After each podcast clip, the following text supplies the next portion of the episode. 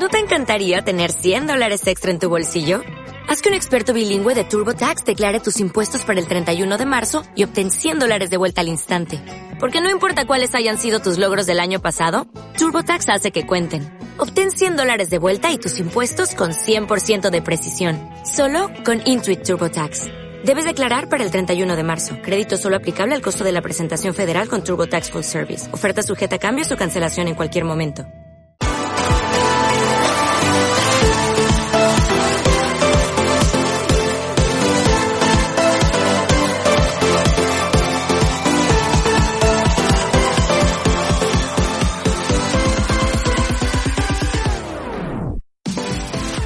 Buenas tardes, buenas noches, buenos días, bienvenidos a otro nuevo podcast de Asocars, donde como todas las semanas y todos los días me acompaña José desde Córdoba. ¿Qué tal, José?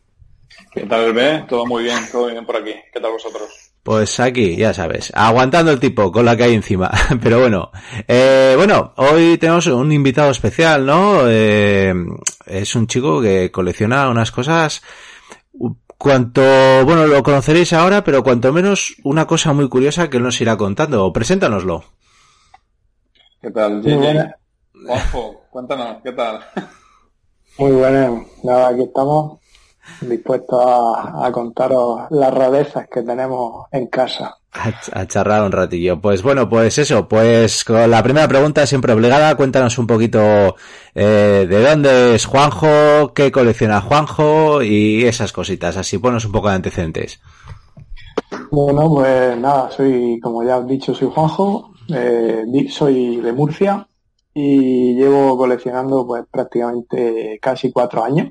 Eh, todo empezó un día que yo vivía en Seattle y fui a un supermercado y vi que había cromos, compré un paquete sin tener ni idea de nada, los abrí y, a partir de ahí pues ya tenemos cerca de 6, 7, 8, 9 mil cartas, no sé, no sé cuántas hay en mi colección a día de hoy. Empecé un poco con el béisbol, porque era el deporte que a mí personalmente me gusta y practico, de hecho. Bueno, pues a partir de ahí, al principio, pues como todo, todo nuevo en el mundo, coleccionas cosas que a veces te das cuenta a posteriori que no, que no necesitas, vas comprando prácticamente todo, abriendo todo tipo de sobres, sobre todo con la facilidad que yo tenía al vivir en, Estados Unidos. Y bueno, a partir de ahí pues he ido guiando mi colección un poco a las cosillas que más me van gustando. Principalmente, pues bueno, el béisbol colecciono a Ozzy Alvis, que es un jugador que me parece interesante, que considero que tiene un juego bastante prometedor en la liga. Y bueno, pues ya cosillas de precio bajo, porque bueno, al final la economía de cada uno es lo que es lo que es lo que hay.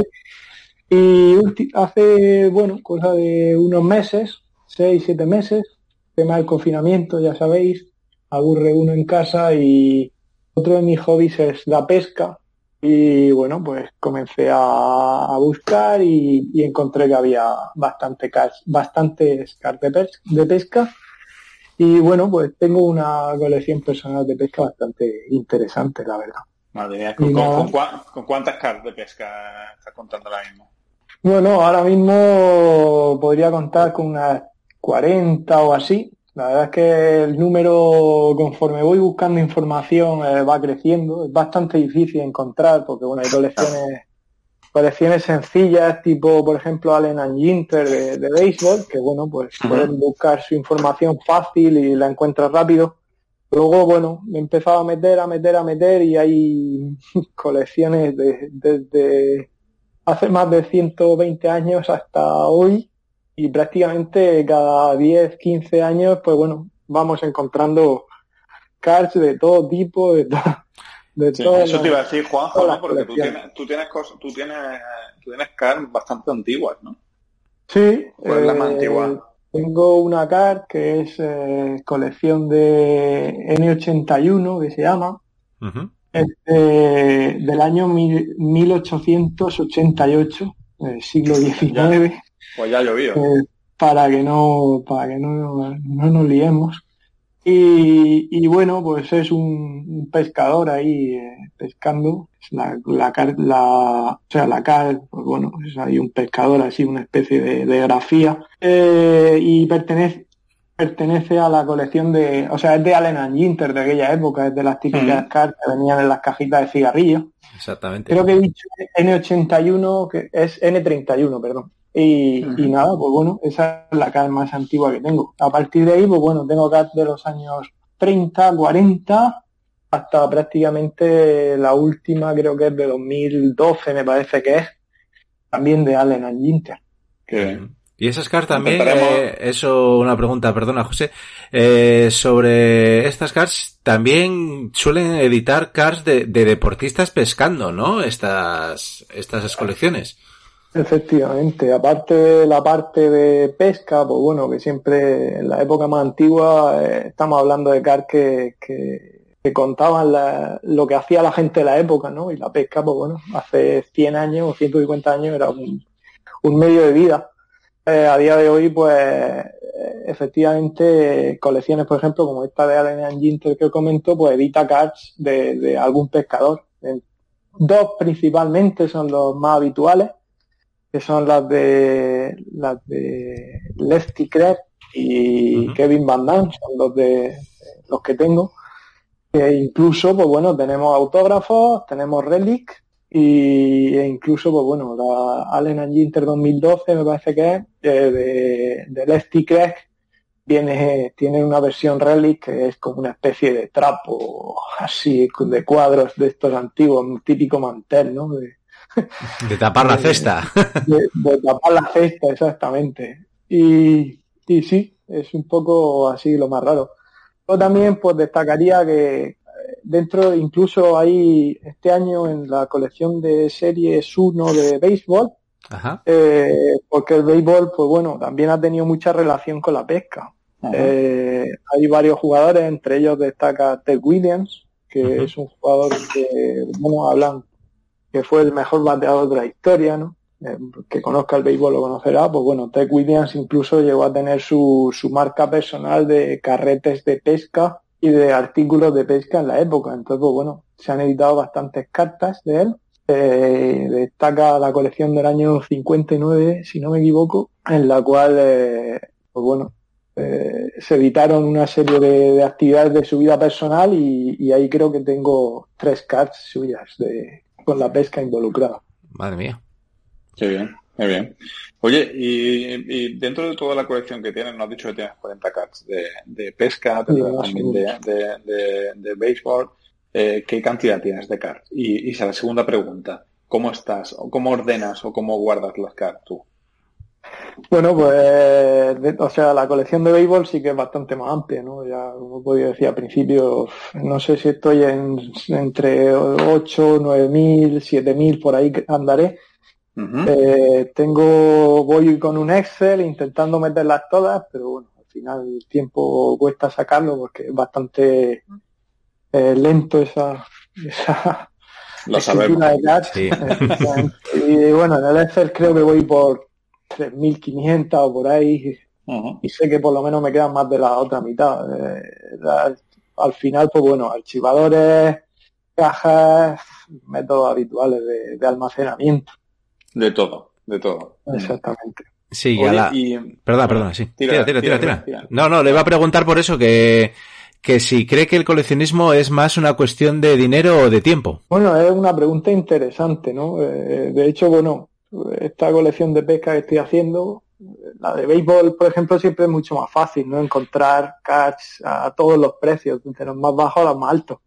Estas de, pesca, por ejemplo, pues es lo que yo llamo el coleccionismo de verdad, ¿no? Es el coleccionismo en el que te lleva tres días a encontrar una car nueva. Cuando vas a buscarla es una car limitada, por ejemplo, ayer mismo, ¿no? Encontré una car nueva que no conocía de, uno de los pescadores que nombraba antes, Lefty Craig, que hablan que fue el inventor de la pesca mosca. Este, este personaje americano, pues bueno, encontré otro día una car de Panini de 2010 que lleva su autógrafo y yo no, no conocía de su existencia. Y curiosamente me puse a buscarla a ver si la vendían. Evidentemente no la encontré en ninguna, ni en eBay, ni en Check Out My Catch, en ninguna de las webs. Y, y, curiosamente se vendió una la semana pasada por un precio bastante, razonable, aceptable, ¿no? Y, bueno, pues casualidad que no la encontré porque si no a día de hoy habría pagado lo que lo que pagaron por ella, vamos, sin lugar a dudas. Y a nivel de precios, pues evidentemente cada uno tiene sus precios, yo me pongo los míos, colección de pesca, pues bueno, eh, he dejado pasar un par de cards que me han pasado, me han parecido unos precios excesivos para, evidentemente estamos hablando de cards limitada a 10, que, que posiblemente no encuentre casi nunca más, pero bueno, ahí los miramos todos los días, tengo mis búsquedas guardadas para mirar todos los días y, y cuando sale alguna echarle el ojo. Genial. Oye, una preguntita más, eh, Juanjo. Eh, dentro de todas las cartas que tiene, vamos a dejar aparte las de pesca, ¿vale? Porque, bueno, venga, no, vamos a, vamos, vamos, quiero dos tops, tres. Un top tres de colecciones de, de con tus colecciones de, deporte y, un top tres de tus colecciones de pesca. Pero top tres no tiene por qué ser la más cara, sino la que tú tengas más eh, aprecio. Bueno, pues para mí una, eh, si me tuviera que dar con top 3, eh, una de ellas sería eh, la Rona Laguña de Bowman Chrome Megabox de 2017. en aquella época era relativamente fácil encontrar cajas a precios razonables y asequibles y encontré una pude comprar dos cajas de Megabox y saqué ese hit que en aquel día, vamos, cuando la saqué no la metí ni en ni siquiera en una sleeve porque no sabía ni quién era ni, ni nada de eso y bueno, sabía que vale bastante dinero eh, y bueno, es una de, mis top. Eh, luego, como he comentado, otra de las cartas top para mí es esa de, de 1888, prácticamente eh, una carta tan antigua, la tengo en una valorada por SGC en un 3 o un 4 y y bueno, una carta tan antigua, pues la verdad es que te, te emociona, ¿no? Ah. Y luego también tengo otra carta que es de la, para mí mi tercera, que sería una de la colección T206, que es la que dicen la primera colección editada del béisbol, de año 1909-1911. Eh, mi primera T206 que, bueno, fue mi segunda porque la primera la vendí. Eh, y bueno, ahora me arrepiento de haberla vendido y, bueno, esa es otra de mis cartas favoritas. No me acuerdo ni cómo se llama el jugador, así que... Pero bueno, muchas veces la saco, todo el mundo me pregunta por la colección, la enseño porque es una carta súper antigua y, y está, de hecho es un PSA, no, un SGC1, o sea, está en bastante regular o mal estado, pero bueno, para mí me hizo bastante ilusión. Una, cosa, una cosa que vamos a hacer, Juanjo, es si tú no nos permites y no lo pasas, es poner alguna foto de, esas cartas tan, tan extrañas, ¿no? En, tanto en el podcast como en nuestras redes sociales. Exactamente, yo las mandaré para que para que las coloquéis y la gente las pueda ver, porque al final son cosas bastante raras. Genial. Eso. Y tú eh, eres eh, también aficionado a, al béisbol, como nos has dicho y demás. ¿De qué equipo eras tú en concreto? Eras de Caps, tú, pues, ¿no? No, no, de Caps de Raúl. De Caps de Raúl, es nuestro otro socio. yo soy de los, de los Marines, de Seattle. Bueno, bueno pues entonces, mira, perfecto me viene, perfecto me viene. ¿Qué, ¿Qué opinión me das de Kyle Lewis? Ah, bueno, es un jugador joven que ha debutado. La verdad es que ya le, tenía el, ojo echado es curioso como a principio de la temporada eh, mi hermano también sigue el béisbol y nos mandábamos muchos mensajes todos los días en plan, ya verá esta noche Kyle Lewis, Kyle Lewis, Kyle Lewis. Y bueno, el hecho de haber sido al final el Rookie of the Year de, la Liga Americana, algo que no pasaba en, Seattle desde la época de Ichiro, creo que es 2001. Exacto. Pues evidentemente para, para los Seattle es un, Cuanto menos ilusión. De ilusión, exactamente. Además parece que, este, que se están haciendo bien las cosas desde la granja, parece que el futuro es prometedor con gente como Jared Kerenich, como Julio Rodríguez, del que también tengo algún autógrafo por ahí ya esperando que, que debuten en dos, tres años. O sea, es un equipo muy, muy, muy joven con una proyección prácticamente para el objetivo de los playoffs en 2022 como muy, muy pronto 2024 realmente. Y eso ahora que hablas de, de Kyle Lewis o Kyle Lewis, depende cómo lo quiera pronunciar la gente, nos da igual. A nosotros, como decimos muchas veces, lo importante es el jugador. Ya que Kyle Lewis es una realidad, Eh, ¿Qué otro tapado, qué otros tapados crees que puede por ahí, tener en el mundo de béisbol ahora mismo que no haya hecho mucho ruido? Porque, por ejemplo, Vladimir hizo mucho ruido, Vladimir Junior y demás, hizo bastante ruido, pero bueno, se mantiene ahí y demás. ¿Hay algún jugador que no haya despuntado o hay algún jugador que esté ahora en menores que tenemos que estar muy muy atentos, que crees que puede ser un, top un top 5 de la liga, no vamos a decirte que vayas a convertirse en el próximo Trout, pero algo así, ¿tienes algo en cabeza por ahí? Bueno, parece la verdad es que el mundo del béisbol es bastante más amplio, por ejemplo el de la, el de la NBA y, y el listado de nombres es gigantesco, ¿no? Sí, hombre. Eh, bueno, yo tengo este año, en la Bowman de este año, al final, pues bueno, es lo que se busca, ¿no? La First Bowman típica eh, de este 2020, eh, bueno, han habido, ha sonado muy fuerte la de Jason Domínguez, pero yo me voy a quedar con otro nombre que es la, el de Robert Poisson, de, de, los Athletics de Oakland. Ajá. Un jugador que estoy siguiendo, su Bowman, su First Bowman Chrome de este año está en unos 5 dólares, un precio muy muy asequible, estamos hablando de una car que si, si todo va bien puede valer 100, 100 dólares sin problemas. Eh, y yo, si tuviera que invertir ahora mismo en un nombre relativamente barato y desconocido, sería ese. Eh, hablo relativamente barato y desconocido porque ya se conoce en el mundo, ya la gente sabe lo que es y por eso, pues bueno, sus car valen 5 dólares. Sí, eso. Lo que también dejamos muy claro que cuando decimos invertir no es que veamos esto como negocio, sino la posibilidad de coger una car barata ahora que dentro de 3, 4 años, igual lo que dices tú, igual no sale por 100 dólares, es lo que, lo que decimos muchas veces. Eso es. Estamos hablando de un jugador relativamente joven, eh, faltan muchos años para que debute y puede pasar mil cosas, una lesión, cualquier cosa. O sea, al final no estamos hablando de, de ganar dinero, sino encontrar, pues bueno, que, cuál puede ser el futuro de, de la liga y, y los, las futuras estrellas, donde, eh, maneras de encontrar posibles cartas eh, fáciles y baratas. Uh -huh. Pues, José, eh, no sé si te queda algo por el tintero por ahí, si quieres hacer una última pregunta. Me ha encantado la entrevista. Tengo muchas cosas que digerir y muchas cosas que, que buscar. Sí, la verdad es que Juanjo es uno de nuestros coleccionistas que, que tiene ese, ese toque, tiene esas cosas retro que nos gusta tanto, eh, cars del siglo XIX y luego sobre todo esa colección de pesca y bueno, eh, también como último, eh, Juanjo, dile a la gente por qué se tiene que apuntar a Socars, véndenos un poquito. Bueno, la verdad es que primero por el buen rollo, ¿no? Eh, un poco yo con Raúl en su día empezamos a crear la, la web de nuestras cartas o el podcast, empezamos con un podcast, terminamos por YouTube y, y, bueno, en nuestras cartas la verdad es que hemos encontrado mucha gente con muchas ganas de coleccionar, con muchas ganas de hablar. Todos los días se ven cosas nuevas, cosas diferentes que no, nunca se te ha ocurrido ver, cosas espectaculares, baratas, caras, a todos los precios y evidentemente Eh, que se nos ha ido ahí un poquito, a ver si, si vuelve. encontrar una solución a cualquier problema o, o Eh. cualquier ayuda que necesitemos.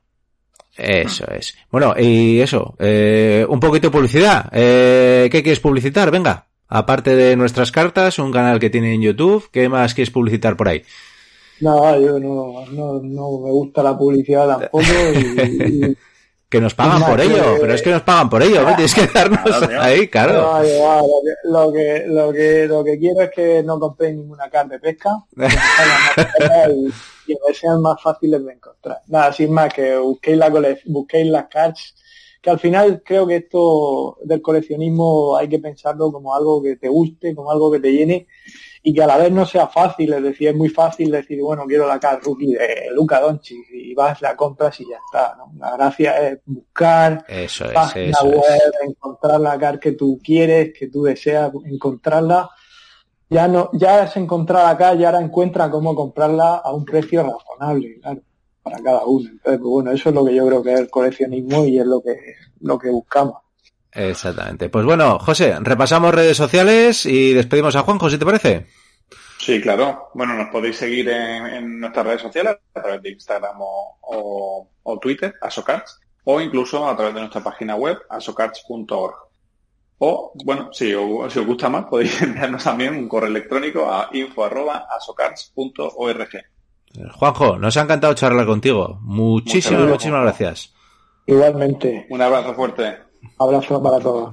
adiós.